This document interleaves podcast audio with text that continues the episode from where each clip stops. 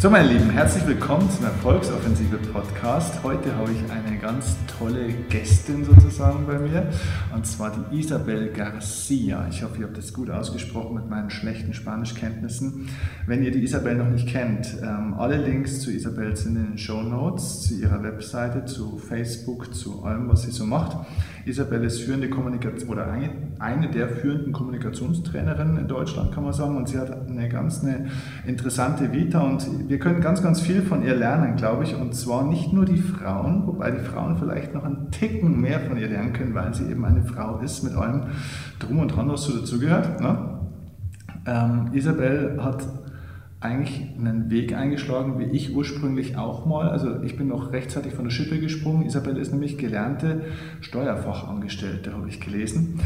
Äh, danach hat sie aber wirklich so ein bisschen ihr, ihr Talent zum Beruf gemacht, war dann eine oder ist eine ganz hervorragende Sängerin, hat dann Gesang studiert und zwar am Hamburger Konservatorium, hat dann als Radio- und Fernsehmoderatorin gearbeitet bei diversen Sendern hat danach dann ihr eigenes Lehrinstitut, ich rede in Hamburg gehabt und danach auch noch, ich glaube danach, ne, müssen wir nachher nochmal erklären, eine Ausbildung zur Diplomsprecherin gemacht, die nebenbei mal so mit Bestnote abgeschlossen, naja. Und seit 2009 hat sie ihren eigenen Buchverlag, in dem ihr Hörbuch unter anderem Ich rede, Kommunikationsfallen und wie man sie umgeht, herausgekommen ist. Außerdem ist sie eine tolle Rednerkollegin, eine ganz eine liebe, nette, tolle Frau und außerdem mehrfache Buchautorin und Hörbuchautorin und Sprecherin und jetzt einfach mal nur hier. also, cool, dass du hier bist. Danke dir. Ich freue mich sehr. Schön, Schön Steffen, danke. Wir sitzen hier in München in der LMU, das heißt, du hast gerade einen Vortrag gehalten und nimmst dir jetzt zu später Stunde noch die Zeit. Finde ich cool. Ähm, du sprichst eigentlich viel übers Sprechen. Ähm, warum haben so viele Menschen Angst davor, vor anderen Menschen zu reden? Ich glaube, da kommen wir an ein Grundproblem. Also ich nenne es immer gerne das fünfte Grundbedürfnis, natürlich Quatsch, das denke ich mir immer aus. Aber ich sage dann immer so, okay, das erste ist dann eben äh, Trinken und Essen und Schlafen und Fortpflanzung, ja. Aber dann geht es eben zum vierten, ist eben die Anerkennung. Und ich finde, die ist gar nicht auf dem fünften Platz. Oder ich umschreibe es mit Liebe. Und ich weiß, dass die Männer es natürlich gerne Respekt nennen oder irgendwie anders, aber Einfach so als Überschrift Liebe. Ähm, ich mag es immer gerne so simpel wie möglich halten und ich sage eben, wenn wir einen Konflikt haben mit uns oder mit anderen, dann haben wir ein Problem mit dieser Liebe. Mhm. Entweder fühlen wir uns nicht geliebt oder wir lieben uns nicht selbst. Das klingt jetzt sehr esoterisch, ich weiß, aber oder ähm, wir, haben, wir, fühlen uns von anderen nicht geliebt oder der andere fühlt sich nicht geliebt, aber es ist mal ganz spannend, wenn wir einen Konflikt anschauen. Wenn jemand mit uns ein Problem hat, fühlt der sich häufig nicht gesehen. Gesehen ist nichts anderes als, der fühlt sich nicht geliebt, also nicht wertgeschätzt und, und, und. Das sind alles so Respekt, Wertschätzung, Anerkennung und so weiter, finde ich, sind Unterbegriffe von diesem, Ober, von diesem Regalüberschrift Liebe. Also insofern, warum haben die Leute Angst vom Sprechen, gerade vom freien Sprechen? Die haben Angst, dass sie nicht geliebt werden. Also das heißt Angst vor der Ablehnung auf der einen Seite und auch Angst davor zu versagen praktisch, oder? Ja, also dass sie, dass sie eben genau diese Anerkennung eben nicht bekommen. Ich meine, da wurden früher ja teilweise krasse Tests gemacht, dass äh, Waisenbabys, wo man dachte, auch bei denen kommt es ja auf nichts an, die wurden eben nur gefüttert, aber sie haben keine, niemand hat mit ihnen gesprochen. Und äh, niemand hat sie in den Arm genommen, wirklich längere Zeit und so weiter. Die sind alle gestorben. Und es ist einfach, oder so ein Affenbaby, dass du die Möglichkeit hatte, entweder geht es zu einer Plastikmutter, wo so ein, die weich ist, wo so ein Fell drum gespannt war und äh, wo, äh, wo ein pochendes Herz war und die warm war, oder so, eine, so ein Drahtgestell, wo es aber Fressen gab. Und das Affenbaby ist lieber bei der pochenden, warmen Mutti verhungert, als zu dem Essen zu gehen. Also für uns ist das immens wichtig. Deswegen ist die Redeangst ja auch eine der größten Ängste, die wir haben. Wir haben so eine Angst zu versagen, auch für uns selbst zu versagen, dass wir es nicht hinbekommen, dass wir vor so vielen Leuten scheitern. Und ich persönlich finde es sehr wichtig, ich scheitere regelmäßig auf der Bühne. Ja, das ist interessant, weil ich beobachte ja auch schon seit ein paar Jahren, was du da so treibst, sage ich mal. Und es gibt ja nicht so viele Frauen, die, erstens mal glaube ich, gibt es weniger Frauen, die auf eine Bühne gehen als Männer. Wahrscheinlich gerade auch aus dieser Angst heraus. Auf der anderen Seite gibt es auch tatsächlich weniger Frauen, die auf der Bühne überzeugen können, aber nicht, weil sie nichts können, sondern weil sie sich nicht trauen. Und deine Arbeit habe ich immer so ein bisschen verstanden klar sprichst du auch viel über, glaube ich, über Rhetorik und über diese ganzen technischen Dinge auch ein Stück weit, aber eigentlich geht es dir, glaube ich, um was anderes. Du bist eigentlich diejenige für mich, die den Leuten eigentlich eher nicht nur zeigt, wie sie die Dinge richtig machen, sondern wie sie einfach sie selber sind auf der Bühne. Kann man das so auf den Punkt bringen? Definitiv, genau. Ja. Also es geht mir nicht darum, ständig nur authentisch zu sein, denn ich finde es nicht fair, wenn ich schlechte Laune habe, dass ich jetzt jemandem hinrotze. Mhm. Das finde ich unfair, das ist nicht wertschätzend. Also mir geht es einerseits darum, so natürlich wie möglich zu sein, um mich, um mich selbst mögen zu können. Aber spätestens im zweiten Schritt oder zumindest auf, auf Augenhöhe ist eben das die wertschätzende Kommunikation. Mhm. Und, und wenn ich nicht wertschätzend mir selbst oder anderen Menschen gegenüber bin, dann ist es auch nicht schön, wenn ich authentisch bin. Aber generell geht es mir darum, den Leuten Mut zu machen. Ich sage, ihr habt schon ganz, ganz viele Stärken. Mein Claim ist ja auch so gut reden kann jeder. Ich mhm. finde, dass wir ganz viel können, aber leider eben häufig unbewusst. Und du weißt ja, wie machtvoll das Unbewusste ist.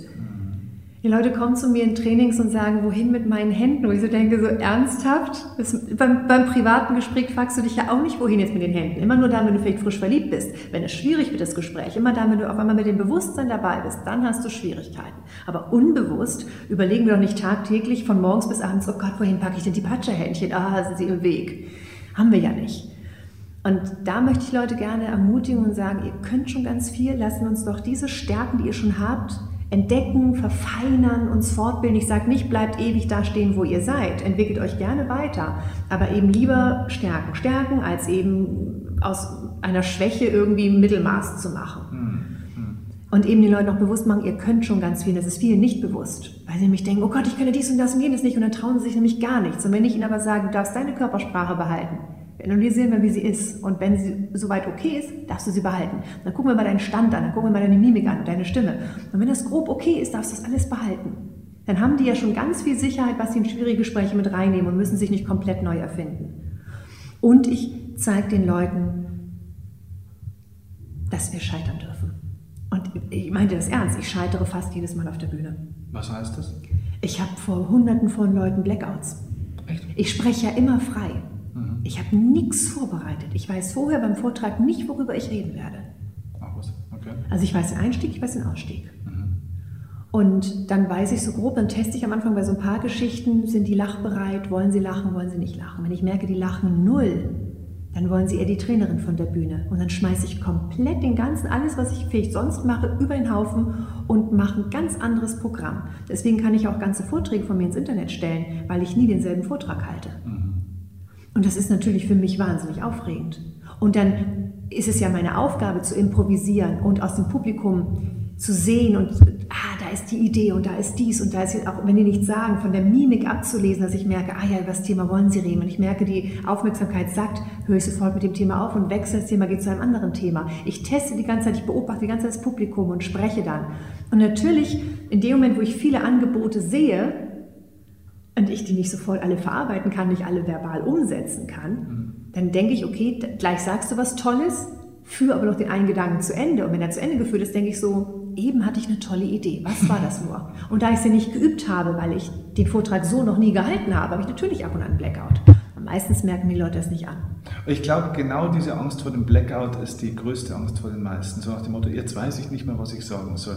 Jetzt erlebst du das ja anscheinend regelmäßig, so wie du sagst. So, was macht man dann am besten? Was empfiehlst du? Gehen. Gehen, also G-E-H-E-N, gehen. Aber nicht weggehen, also aus dem Raum gehen, sondern gehen, vorne, vorne hin und her, nicht zur Toilette genau, sondern äh, gehen. Ähm, es ist so, ein altes japanisches Sprichwort ist, der Körper im Fluss sind die Gedanken im Fluss. Deswegen gehen so viele Menschen bei wichtigen Telefonaten mhm. am Handy oder eben auch am Festnetz, ne? aber eben haben wir häufig schnurlos und dann gehen die hin und her. Mm, deswegen haben wir manchmal, wenn wir am Computer still sitzen, keine gute Idee. Gehen zum Kaffeeautomaten haben eine großartige Idee, bevor wir überhaupt dort angekommen sind, weil wir in Bewegung waren. Mhm. Wenn ich also vorne bin, sorge ich dafür, dass ich überhaupt gar nicht erst mit so einem Rednerpult arbeite. Mhm. Ich stehe da immer frei. Und ich gehe immer ab und an hin und her. Das passt aber auch zu mir. Ne? So mhm. zu, zu, meinem Kollegen, der dasselbe ähnliches Thema hat, so René Bourbonus, zu dem mhm. passt es, dass er fast still steht. Und bei ihm dem ist das toll, der ist großartig, genauso wie er es macht. Mhm. Und bei mir passt es eben, dass ich hin und her renne. Und wenn ich einen Blackout habe, dann gehe ich von einer Seite zur nächsten und dann wird mir auf der anderen Seite, habe ich 100 Prozent, das schwöre ich, haben wir eine Idee. Okay. Leider nicht unbedingt die Idee, die mir vorher entfallen ist. Da ich aber keine PowerPoint-Präsentation habe und niemand weiß, worüber ich reden wollte, noch nicht mal ich weiß, worüber ich reden wollte, kann ich einfach wieder weiterreden. Ich okay. habe dann irgendeine Idee, habe ich. Irgendetwas kann ich aufgreifen. Okay. Also gehen hilft mir sehr und entspannt bleiben beim Hinfallen. Mhm. Denn es macht den Leuten total viel Mut. Also manchmal ist es wirklich das Blackout so schlimm. Ich hatte einmal Grippe und äh, habe dann so Grippetabletten genommen, denn so beim Vortrag sagt man ja nicht ab, ein paar tausend Leute warten auf dich und dann kannst du ja nicht sagen, ach, zehn Minuten vorher, ich bin krank. Also Grippetabletten eingeschmissen und das kennst du vielleicht, das macht, benebelt ja komplett dein Gehirn. Ich habe gedacht, ach, diesen 20 Minuten Vortrag, den kriege ich schon hin. Den kriege ich immer hin, wenn mein Gehirn funktioniert, wenn ich so dang, dang, dang, dang, dang, die ganzen Sachen aufnehmen kann. Aber äh, da merkte ich auf einmal, ich fing an, es funktionierte nicht. Ich fing an mit erstens, zweitens, aber drittens wusste ich erstens nicht mehr, was ich bei drittens sagen wollte. Zweitens wusste ich nicht mehr, wo ich überhaupt bin. Und drittens wusste ich nicht, warum ich hier überhaupt stehe und rede und worüber ich jemals reden wollte. Ich habe mich sogar noch umgedreht, weil da der Titel angeschrieben war. Ich dachte so, worüber rede ich hier? Was will ich hier? Ich war komplett raus. Und da hatte ich wirklich keine Wahl. Da habe ich es dann offen zugegeben. Das mache ich ab und an. Ich mache es nicht jedes Mal, wenn es mir passiert, aber ab und an mache ich das, wenn es offensichtlich ist. Mhm. Dann habe ich wirklich gesagt, ich habe gerade ein komplettes Blackout. Dann bin ich zu meinen Notizen hingegangen und habe dann gesagt, gehen hilft. Nö, immer noch nicht, noch keine Idee. Weil mir drittens nicht eingefallen ist. Dann habe ich auf den Zettel geschaut und habe gesagt, ähm, weiß es immer noch nicht. Dann habe ich ins Publikum gefragt und habe gesagt, was habe ich als letztes gesagt? haben die mir das tatsächlich auch lieb und nett gesagt. Dann sage ich, das ist ja spannend. Ich weiß immer noch nicht, was ich bei drittens sagen wollte. Aber wenn es mir wieder einfällt, dann sage ich das. Ich erzähle jetzt noch was anderes. Aber das Publikum verzeiht sowas, oder? Total. Ja. Denn die lieben das, für mich ist es grauenvoll auf der Bühne, weil ich denke, ich habe gerade total versagt. Hinterher kam der Veranstalter zu mir, wo ich dachte, oh Gott, der will sein Geld zurückhaben. Der meinte, das war doch, also das Beste war das Blackout. Das war doch fake, oder? Das war doch gemacht. Ja. Die, weil ich so entspannt damit umgehe, glauben die mir das gar nicht, dass ich wirklich einen Blackout hatte. Ja. Deswegen diese Entspannung und damit entspannt umgehen, das ist super. Und die Leute lernen, selbst wenn sie merken, nee, das war echtes Blackout, merken die, das war ein guter Vortrag. Es war vielleicht keine 1 plus, aber es war ein Zweiervortrag, obwohl sie vor tausenden von Leuten gerade einen Blackout hatte und nicht mehr weiter wusste. Ja. Und, und Menschen, das entspannt und Menschen leben echte Menschen. Ne? Ja, und das entspannt sie, weil sie nämlich dann denken, man darf Fehler machen, man hat trotzdem einen guten Vortrag und ich bin dadurch, wie du schon sagst, menschlich. Ich bin dadurch greifbar und das mögen die Leute an mir. Die mögen mich nicht zu perfekt. Die mögen mich teilweise, die wollen mich mal ungeschminkt sehen, mal unperfekt, mal perfekt und dann gönnen sie es mir auch ne, einfach ein Mensch. Jetzt sagst du, jeder kann reden oder jeder kann reden lernen auf seine Art, mehr oder weniger. Das ist wahrscheinlich für viele Hörer jetzt schon mal eine neue Information, weil viele sich denken, ich kann alles, aber nicht vor anderen Menschen reden. Ich kenne auch so ein paar in meinem Bekannten- und Freundeskreis, die das sagen, das, was du machst, ich könnte nie vor Menschen reden. Habe ich ja vor zehn Jahren auch noch gesagt. Vor zehn Jahren war meine größte Angst ja auch, vor Menschen noch zu reden, eigentlich unvorstellbar. Aber so war es. Ähm, wenn du jetzt so ein, zwei Tipps für Menschen äh, parat hättest, wie kann man denn vielleicht lernen für sich, was kann man denn für sich als Privatperson tun, um es vielleicht zu verbessern? Auch wenn ich dich jetzt vielleicht nicht als Coach habe. Was, was können die Leute tun? Was wären ein, zwei Tipps? Der erste Tipp ist, finde langsam, aber sicher, es ist ein ganz langsamer Prozess heraus, wie du dich benimmst, wie du stehst, wie du dich bewegst, wenn du in einer souveränen Situation bist, also wenn du entspannt mit Freunden redest. Mhm. Schau einfach mal, nimm dich mal bewusst wahr, wenn du unbewusst, da merkt man, da ist die Krux. Ne? Mhm. Ich rede mit einem Freund und dann fuchtel ich mit den Händen, dann merken, ach guck mal, ich fuchtel mit den Händen und zwar so. Dann mal immer wieder bewusst auch vielleicht Freunde fragen, Kinder fragen, wie steht der Papa gerne, wie steht die Mama gerne? Mhm. Und dann, Kinder sind da ganz gnadenlos, die machen einen super nach. Mhm. Und dann stehen die wieder auf einem Bein, dann sagt man, so stehe ich doch nicht, doch so stehst du. Und wenn das mein Stand ist, dann würde welchen Körpersprachetrainer sagen, nein, man muss immer auf beiden Beinen stehen. Nee, muss ich nicht. Wenn das nämlich mein Stand ist, den ich privat einsetze, wenn ich überzeugend bin, wenn ich mich wohlfühle, sollte ich die Sachen eben mitnehmen. Mhm. Also das Erste wäre tatsächlich, ähm, mich vielleicht einfach, wenn ich mal Skype, einfach mal mitzuschneiden, dass ich zwar nicht in die Kamera reingucke oder was ich auch gerne mache, ich dass man sich selbst filmt, während man eben nicht in die Kamera reinspricht, sondern einfach so telefoniert. Mhm dass man ein natürliches Gespräch führt, aber es mal mitfilmt, dann merkt, ach guck mal, das mache ich, so mache ich das, sich selbst bewusst wahrnehmen und diese Stärken dann eben mitnehmen ähm, auf die Bühne oder wenn man eben vor anderen frei reden möchte, ist ja nicht immer eine Bühne, ist ja manchmal auch einfach nur eine Präsentation oder ein Referat oder oder oder. Mhm. Und der zweite Tipp, der, der einfach großartig ist und der einfach großartig funktioniert, großartig jetzt nicht, weil ich so geil bin, sondern der funktioniert einfach sehr, sehr gut Sprich immer nur zu einer Person. Das war das, was ich beim Radio früher gelernt habe. Ich habe am Anfang, ich hatte ja bei RSH habe ich dreieinhalb Millionen Zuhörer gehabt. Und ich habe am Anfang manchmal den Fehler gemacht, dass ich für alle gesprochen habe und sowas Pathetisches dann hatte und für alle und sie und sie und sie und sie. Und dann haben mir alle gesagt, Isabel, so fühlt sich keiner angesprochen. Kein, denn die sitzen meistens alleine vom Radio, fahren gerade Auto oder, oder, oder. Und sie haben das Gefühl haben, das ist jetzt die Isabel, die wohnt hier nebenan, ne, das nette Mädel von nebenan, die erzählt mir jetzt das Apfelkuchenrezept. So. Und insofern habe ich mir immer nur eine Person vorgestellt. Damals haben angehende Moderatoren sich zum Beispiel das Foto von der besten Freundin, vom besten Freund eben da so hingeklemmt und dann den das alles moderiert. Jetzt erzählt man dem besten Freund nicht alle zehn Minuten Wetter und Verkehr. Mhm. Aber von der Ansprechhaltung her, dass ich, selbst wenn ich Sie sage, obwohl ich meinen Freund nicht sieze, eben sage, Mensch, wenn Sie jetzt auf die A7 rauffahren, das ist ein doofe Idee oder, ne, oder das ist ungünstig, weil da nämlich dick Stau ist. So. Also natürlich passe ich es immer noch in meinem Publikum an, aber von der Ansprechhaltung sage ich nicht, wenn Sie jetzt auf die A7 rauffahren, ist das eine ungünstige Idee. Ich habe nicht dieses Pathetische, ich habe nicht das Gekünstelte. Mhm. Ich spreche eben so, wie ich zu einem Freund spreche. Und da war Radio, zehn Jahre lang Radio, echt sehr, sehr lehrreich. Denn man erreicht das Publikum nicht, wenn die das Gefühl haben, man ist wie ein Nachrichtensprecher. Mhm. Auch da ist übrigens Scheitern toll, denn ich komme gleich zum Blickkontakt zurück ähm, oder mit einer Person sprechen. Beim Radio, wen lieben wir? Wir lieben nicht den, Radio, den Nachrichtensprecher. Also wir finden den toll, wir finden ihn souverän. Aber wir hören einen Radiosender entweder wegen der Musik oder wegen des Moderators. Mhm. Und dem Moderator passieren ständig Pannen. Der hat einen Knoten in der Zunge, er macht sich lustig darüber, dass er einen Knoten in der Zunge hat. Der scheitert auch die ganze Zeit, immer wieder. Mhm. Und wir finden das gut. Mhm. Beim Nachrichtensprecher verzeihen wir das nicht. Der hat aber eine ganz andere Funktion. Der eine ist menschlich, ist der Nachbar. Mhm. Deswegen, je menschlicher ich mich gebe, desto eher verzeihen die Leute mir Fehler. Wenn ich wie so ein Arschloch, tut mir leid, daherkomme und einen auf perfekt mache, weil ich ja hier der, die riesengroße Zampano bin, dann verzeihen die Leute mir den Fehler nämlich eben nicht, dann bin ich nämlich der Nachrichtensprecher. Also insofern traut euch Fehler zu machen. So, und zurück zu dem Vortrag. Immer nur mit einer Person sprechen bedeutet, ich schaue nur eine Person im Publikum an, egal ob ich zwei Leute vor mir habe oder 20 oder Hunderte. Man kann ja eh nicht, weißt du, kann ich alle angucken, schon ab 20 wird es schwierig. Mhm. Ich pick mir eine Person raus und schaue nur in ein Augenpaar und sage denen dann, schön, dass Sie heute hier sind. Ich freue mich total, hier, keine Ahnung, bei LMU Alumni in München zu sein. So, so steige ich hier, fange ich jetzt nicht an, aber ich sage es nur in ein Augenpaar. Und ganz viele sagen, nein, ich muss doch alle ansprechen. Ja, genau das tue ich. Wenn ich nämlich so eine persönliche Ansprechhaltung habe in ein Augenpaar, fühlen sich alle persönlich angesprochen. Mhm. Spreche ich zu pathetisch und versuche mit dem Blick hin und her alle zu erreichen, erreiche ich niemanden. Und wirkt auch unsicher, ne? Wirkt auch unsicher. Oder leicht über die Köpfe hinwegschauen. Ey, wie blöd ist das denn? Ich schaue in ein Augenpaar. Und dann sage ich nämlich immer den Leuten, die Angst haben, hey, mit einem Augengespräch, also mit einem Augenpaar, mit einem Augengespräch ist auch nicht schlecht, mit einem Vier-Augen-Gespräch kommen wir immer klar. Ja. Denn mit Vier-Augen-Gespräch, davor haben wir keinen Respekt. Wir ja. haben Respekt vor vielen Leuten. Wenn ich aber wirklich ein paar Sätze nur in ein Augenpaar sage, dann schweife ich weiter, suche mir das nächste Augenpaar, was mich freundlich anlächelt und sage teilweise auch eine ganze Geschichte nur in ein Augenpaar rein.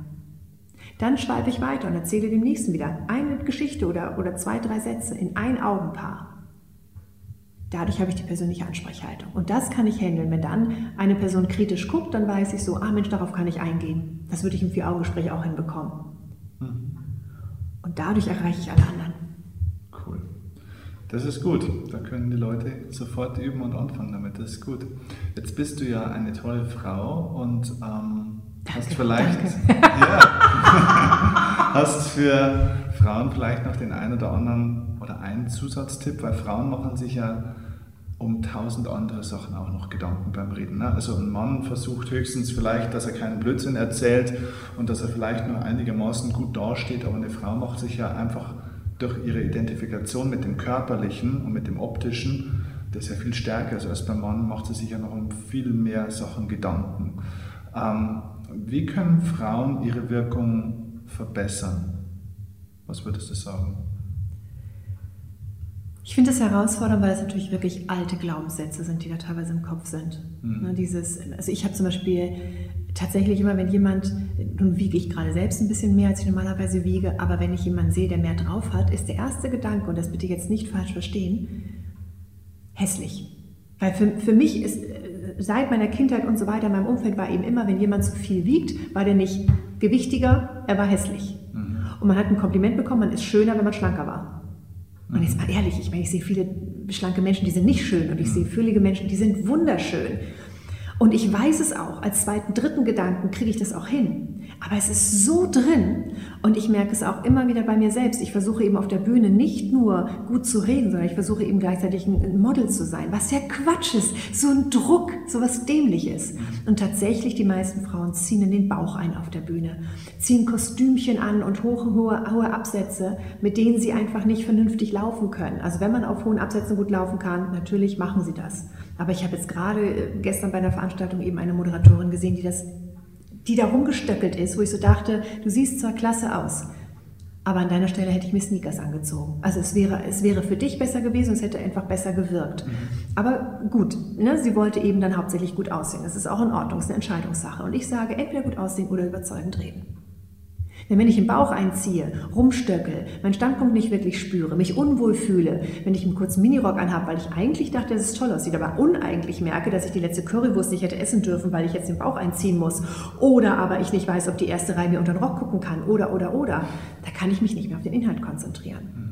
Dann doch lieber in, in jetzt nicht abgewrackt, aber Klamotten so anziehen, dass ich den Bauch loslassen kann, entspannen kann, ja, dann habe ich eben mal eine Plauze. Wenn ich die nicht haben will, sollte ich abnehmen, aber nicht während des Vortrags diese zwei Kilo spontan Diät machen, indem ich den Bauch einziehe. Das ist Blödsinn. Dadurch wird die Stimme höher, dadurch ähm, haben wir weniger Präsenz, dadurch fühlen wir uns unwohl, wir rauben uns komplett die Überzeugung. Und ja, dem sind Frauen teilweise mehr ausgesetzt, wobei ich jetzt bei den jungen Männern einen ähnlichen Trend erlebe. Also es ist auch so, ich habe dieses Sixpack gearbeitet, yeah, wie sehe ich klasse aus und die alle so auf Figur und eng und, und wenn sie eben nicht die optimale Figur haben, fangen die auch an und ziehen ihren Bauch ein. Und dann sage ich auch immer, bitte, haus raus. Ja. Hau die Plauze raus. Ja. ja, das mag ich nicht, sage ich, dann tut mir leid, aber dann nimm ab. Dann guck, wie du einen Fokus hinkriegst, abnehmen. Aber wenn du sie hast, dann ist sie da. Raus damit. Tief atmen, ruhig atmen, wie Buddha. Würde Buddha den Bauch einziehen und sich fragen, ah, sehe ich wohl gut aus? Nee. Also entweder gut aussehen oder, überzeugend drehen. Natürlich, klar geht auch beides. Mhm. Aber ich sollte nicht beides im Fokus haben. Ja. Sondern als Fokus, ich, ich, meine Inhalte sind jetzt wichtig und nicht, ob ich hier bei Heidi Klum mich bewerben könnte. Mhm. Du wirkst von dem, wie du auftrittst, recht selbstbewusst, finde ich. Ähm Jetzt weiß ich nicht, das wäre jetzt interessant, weil wir kennen uns tatsächlich nicht wirklich gut. Ne? Ähm, eigentlich, also wir sehen uns heute bewusst das erste Mal. Ich habe dich zwar davor schon mal gesehen und du vielleicht mich auch mal, aber es war eher so am Vorbeigehen, aber heute das erste Mal so richtig. Ähm, von dem her, wir haben aber jetzt, bevor wir hier aufgenommen haben, ähm, bevor wir auf Record gedrückt haben, hast du ganz kurz mal äh, auch was aufblitzen lassen, so eine kleine Story. Du hast ja eben ähm, Gesang studiert und hast auch einen Gesangswettbewerb gewonnen, ich glaube auch einen recht renommierten und hättest eigentlich auch als Sängerin durchstarten können, eigentlich mal einfach von dem, was du kannst.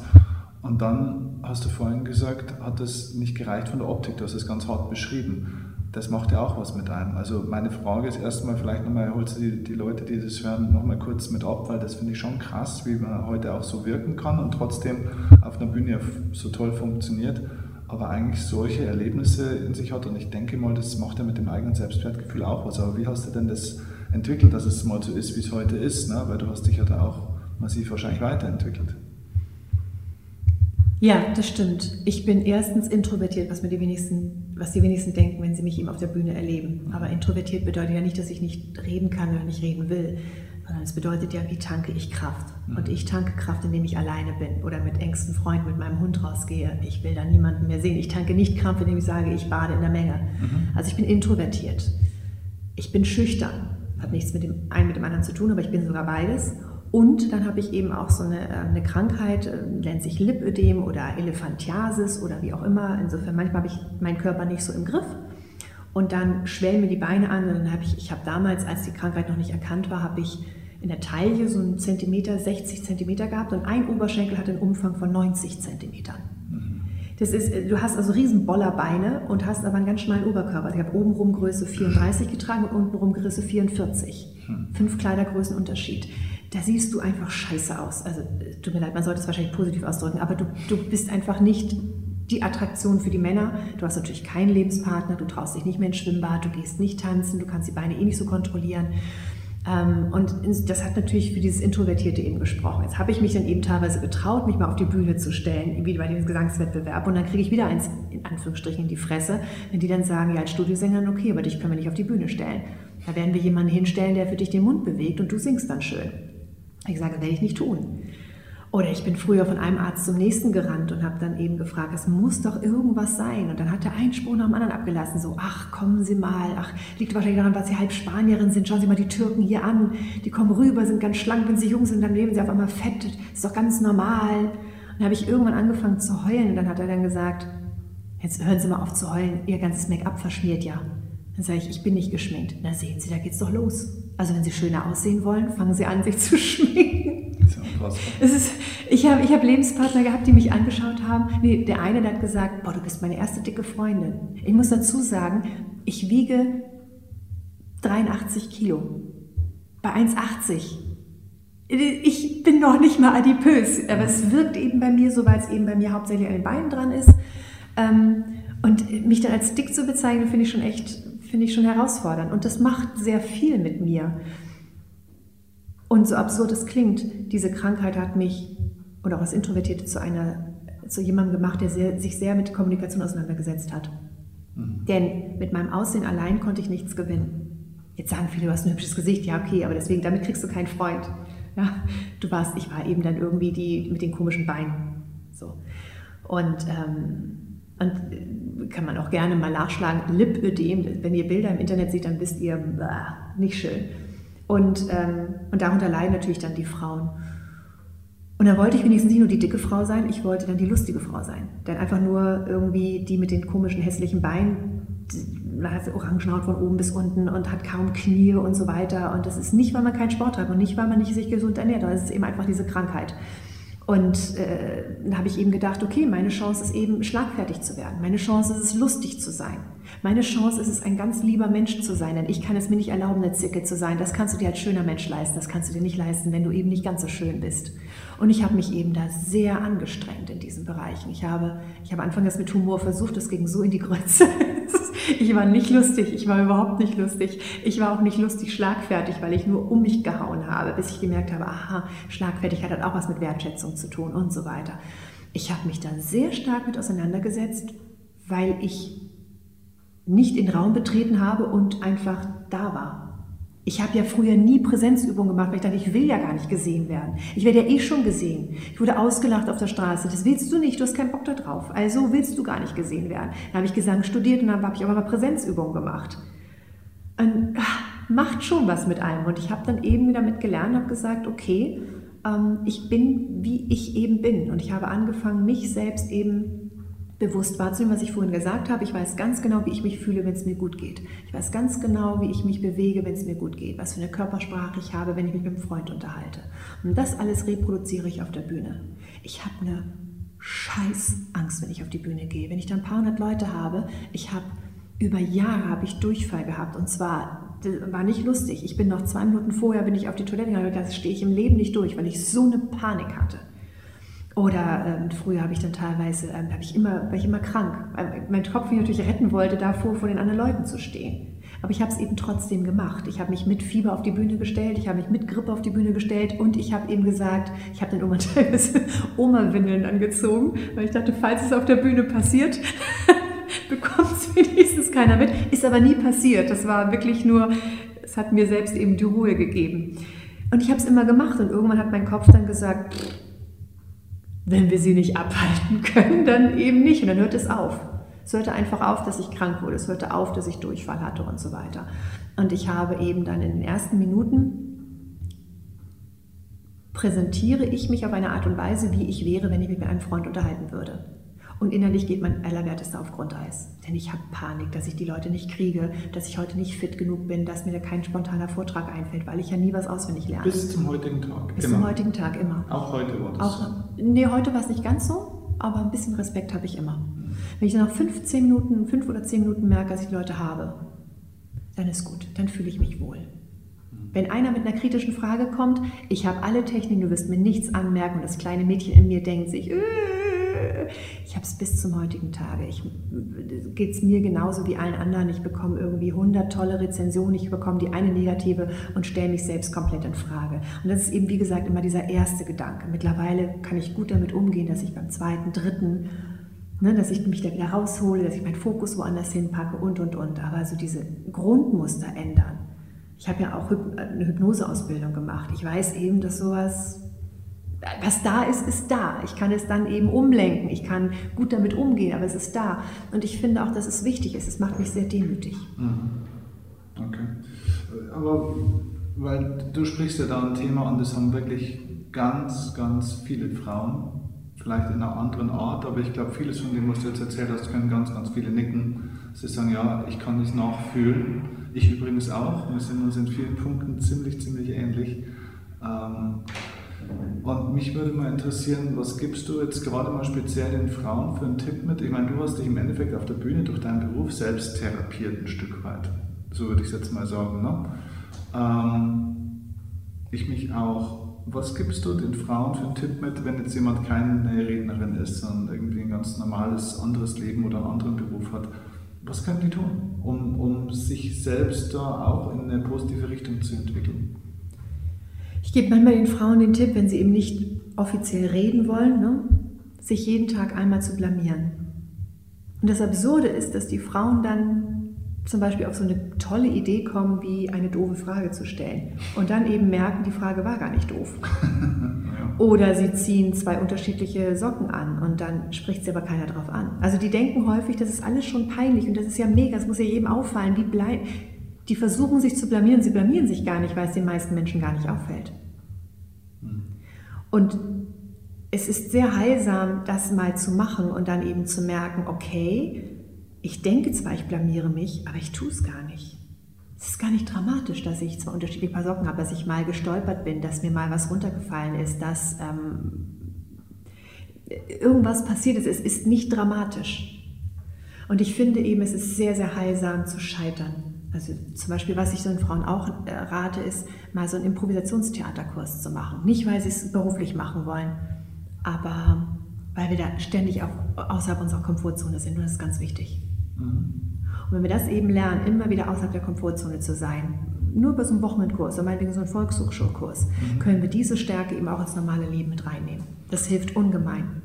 Erklär mal für die, die es nicht kennen, weil ich empfehle das übrigens auch sehr oft, Impro-Theater zu machen. Gibt es ja mittlerweile in fast jeder bisschen größeren Stadt, sage ich jetzt mal, teilweise sogar in absolut kleinen Städten. Was passiert da genau? Was, was, was ist das Heilsame am Impro-Theater? Das Heilsame ist, dass ich eben nichts planen kann, dass, dass ich den Perfektionismus ablege, ähm, dass ich lerne, Ja zu sagen, dass ich mich auf andere Menschen einstelle, dass ich im Prinzip ins Wasser springe, ohne schwimmen zu können und merke, dass ich es überlebe. Hm. Merke, dass ich scheitere und trotzdem was, was hinbekommen habe. Vielleicht nur eine drei, aber es ist okay. Was man beim Improvisationstheater eben auch lernt, was ich sehr, sehr schön finde, verlange nur 70 Prozent von dir. Mhm. Verlange keine 100 Prozent. Denn mit 100 bist du schlecht. Das ist wie eine Sprache lernen. Wenn du immer erst wartest, bis der perfekt, Satz perfekt in deinem Kopf ist, ist, ist dein ganzes Umfeld schon beim nächsten Thema oder beim übernächsten Thema. Lossprechen. 70 Prozent. Und das lernst du eben dort. Denn wenn du 100 Prozent erwartest, wirst du nicht improvisieren können. Du lernst also weniger perfekt zu sein, du lernst zu scheitern, du lernst, dass andere dich auffangen, du lernst achtsam zu sein. Es sind wahnsinnig viele Sachen, die du in zigtausend anderen Trainings eben lernen könntest, die du hier aber auf einen Schlag lernst und ähm, die du übertragen kannst auf dein privates und berufliches Leben. Hast du heute unabhängig von der Bühne dann auch noch schwache Phasen manchmal für dich? Ja. Was machst du dann heute? Wie, wie bringst du dich wieder zurück in die Spur? Manchmal will ich das gar nicht. Also zum Beispiel, als vor einem Jahr mein Hund gestorben ist, da war ich am Boden zerstört. Und ich habe alle Techniken, hätte ich gekonnt, um mich da rauszuholen. Aber ich finde, nein, mein Hund ist gestorben. Oder als vor, vor sechs Jahren mein Lebenspartner beim Motorradunfall gestorben ist. Natürlich hätte ich mich rausholen können. Aber ich will mich nicht rausholen. Das ist für mich traurig gewesen. Und das, da habe ich zwei, drei Jahre drunter gelitten. Ich habe natürlich trotzdem meinen Job gemacht. Also wenn ich kann mich rausholen, aber privat habe ich gesagt, nee, und jetzt hast du Fressattacken, das ist in Ordnung. Und du guckst jetzt Fernsehserien, das ist alles mal in Ordnung. Also bis zum Stück weit gestatte ich mir das. Also und dann, zu sich selber auch ein bisschen weicher sein, nicht so hart sein zu sich selber. Ja, nicht immer perfekt sein wollen. Und nur weil ich es kann, muss ich noch lange nicht mich aus allem rausholen. Ich muss auch nicht jeden Konflikt austragen. Ich habe mich mit einer Kollegin mal gestritten. Wir haben uns dann entzweit. Und dann hat sie immer das Gespräch zu mir gesucht. Und habe ich gesagt, nee, ich möchte nicht. Ich möchte einfach nicht. Nichts gegen dich, du bist bestimmt toll, alles ist super, aber wir beide irgendwie, es fühlt sich nicht gut an, ich möchte nicht. Und dann meinte sie, du als Kommunikationsexperte, du müsstest das doch können. Sag ich, ja, ich kann es auch. Aber ich will nicht. Und wie gesagt, es geht nicht gegen dich, sondern einfach mit manchen Menschen, ist, fühle ich mich einfach nicht so wohl. Und tut mir leid, du gehörst eben dazu. Das meine ich nicht böse, aber es ist einfach, manche Menschen tun mir nicht gut, die mag ich nicht in meinem Leben haben. Es kann gut sein, dass es nur für ein paar Jahre ist und ich immer wieder freudestrahlend auf sie zugehe, falls sie das erlaubt. Oder es kann sein, dass es bis zum Ende meines Lebens so ist. Also ich bin auch ein Freund von Leute auf Distanz halten, Leute rausschmeißen aus meinem Leben. Denn ich, ich sollte auf mich achten. Ähm, und ich muss nicht alles immer umsetzen, nur weil ich es kann. Ich weiß, dass ich mich bewusst entscheide. Ich habe mich bewusst für die Trauer entschieden. Ich habe mich bewusst teilweise auch für den Schmerz entschieden. Ich, denn ich kann mich rausholen. Ich kann das. Mhm. Aber ich will es gar nicht. Denn es gibt nur Licht, wo auch Schatten ist. Es gibt nur Glück, wenn es auch Unglück gibt. Wie will ich das Glück genießen? Das kannst du sowieso nicht dauerhaft festhalten, wenn ich nicht weiß, wie es sich anfühlt, wenn ich ganz am Boden bin. Und ich glaube eben durch diese ganzen Täler, die ich durchschritten habe, durch meine Krankheit und, und, und, meine eigenen Ängste, kann ich eben auch die Leute verstehen, die zu mir kommen. Ich verstehe sie, weil ich, weil ich selber erlebt habe. Und wenn ich nicht genau dasselbe erlebt habe, habe ich aber Ähnliches erlebt. Ich kann diese Verzweiflung, dieses Alleinsein, diese Depression, ich kann das alles nachvollziehen. Und dadurch kann ich eben dann Techniken sagen, kann sagen, so ich zeige dir den Weg raus und du entscheidest, ob du ihn gehen willst oder nicht und wann du ihn gehen willst. Aber klar kann ich mich rausholen. Und wenn es mir wirklich ernst ist, mich rauszuholen, dann ist mein Weg immer, dass ich es variiert, aber ich habe ungefähr fünf Leute, die ich anrufe und wo ich dann sage, so, und dann reden die mit mir und dann sollen sie nicht mehr, oh, oh, oh, du arme Isabel, sondern dann sollen sie mir den Kopf waschen. So nach dem, jetzt hör auf zu jammern, jetzt ist gut.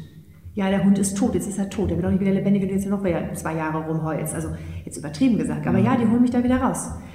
Und dann weiß ich eben genau, wen ich da anrufe, wer das kann, von wem ich das auch annehme. Denn ich würde es nicht von jedem annehmen. Und das ist dann meine Aufgabe, wann rufe ich da an und sage, hilf mir sagen viele Frauen, so jemand hätte ich auch gerne. Ich habe niemanden, den, den ich da anrufen kann. Ich habe solche Menschen nicht. Also viele Frauen scheitern ja auch, Männer auch, aber Frauen habe ich das Gefühl manchmal noch mehr scheitern so ein bisschen am Umfeld, weil ich habe das Gefühl, dass Frauen sich auch, gerade aus dem Ablehnungsthema, sich härter tun damit, auch Leute auszusortieren, weil sie vielleicht noch ein bisschen mehr allen gefallen wollen oder es allen recht machen wollen und niemand verletzen wollen. Und deswegen sind sie da teilweise in einem unguten Umfeld. Was würdest du denen empfehlen? Wie kann man sich leichter vielleicht von jemandem trennen, der nicht gut tut, beziehungsweise Menschen finden, die dir gut tun? Im ersten Schritt ehrlich zu mir selbst sein. Was ich, was ich sehr schön finde, sind zum Beispiel die Bücher teilweise von Veit Lindau. Ich dachte ja früher, mein Gott, ist der esoterisch, weil seine Bücher so, heirate dich selbst, wo ich so dachte, ja, ist klar. Und gleich machen wir das Räucherstäbchen an. Und ich finde es so faszinierend, der ist ja null esoterisch, also da bin ich ja spiritueller als er. Ähm, aber er bringt es sehr schön auf den Punkt. Der hat gute Sätze da drin, gute Bilder da drin, so heirate dich selbst oder es gibt auch so ein paar andere, Liebe, radikal oder, oder, oder. Ähm, oder eben auch dein Buch mit Tod motiviert, wo du ja auch eben Anregungen gibst, wie ich meinen Fokus einfach ändern kann und wie ich mich selbst wieder auf die Spur kommen kann und worauf, was, was wichtig ist. Ich glaube einfach, um es zusammenzufassen, ein Coach ist nicht schlecht und wir verwechseln das häufig mit, mit oh Gott, ich muss zur Psychotherapie, ich habe eine Klatsche. Nein, ich habe keine Klatsche. Ich brauche jemanden und ich habe eben in meinem Umfeld, da ich natürlich auch in einem Trainerumfeld bin, habe ich Freunde, teilweise haben die keine Ausbildung, sie können es einfach oder aber... Ähm, sie, sie haben eine Ausbildung und können mich da rausholen. Mhm. Aber auch nur dann, wenn ich es wirklich will. Deswegen ist es immer wichtig, dass ich den Schritt mache. Und ich sage, so, jetzt hol mich raus. Ich bin bereit, ich brauche deine Hilfe.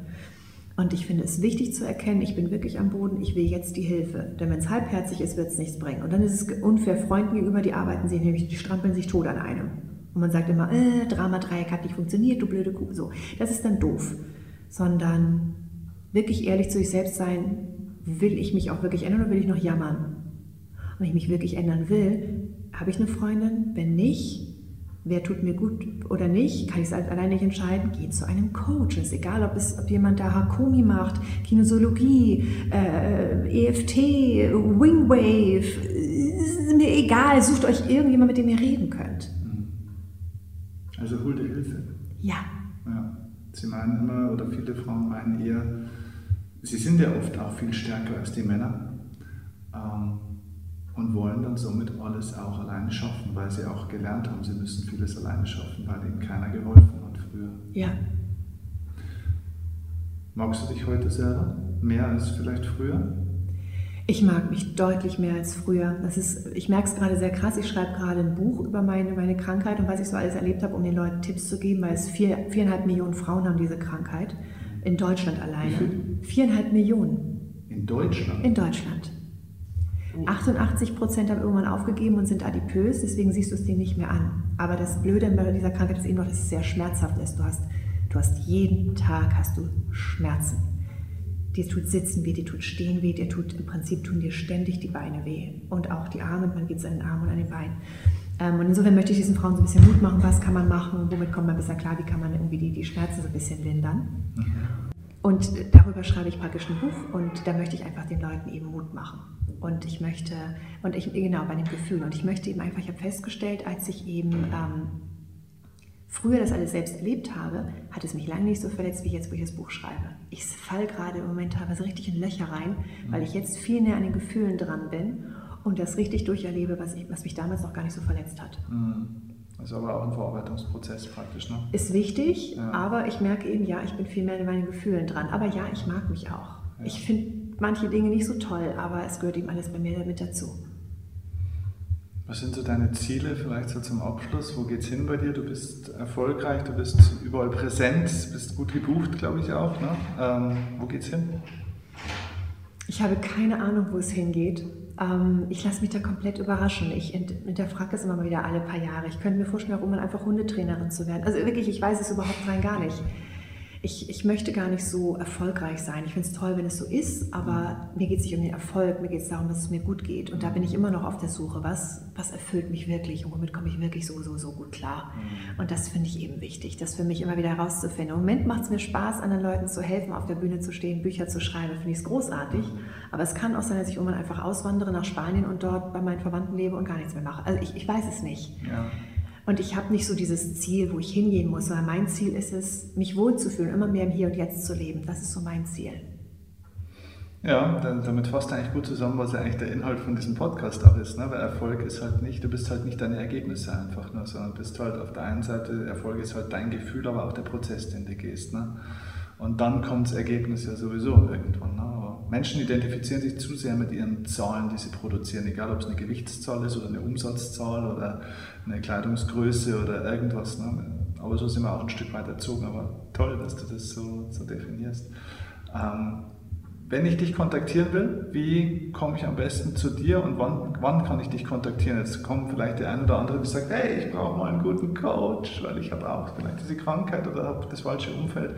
Kann man zu dir eigentlich auch wegen solchen Themen kommen oder komme ich zu dir eigentlich wegen dem Thema Stimme, Sprechen und so weiter. Man kann immer irgendwie mir mich anschreiben. Ich antworte auch überall persönlich bei YouTube, bei Instagram, überall.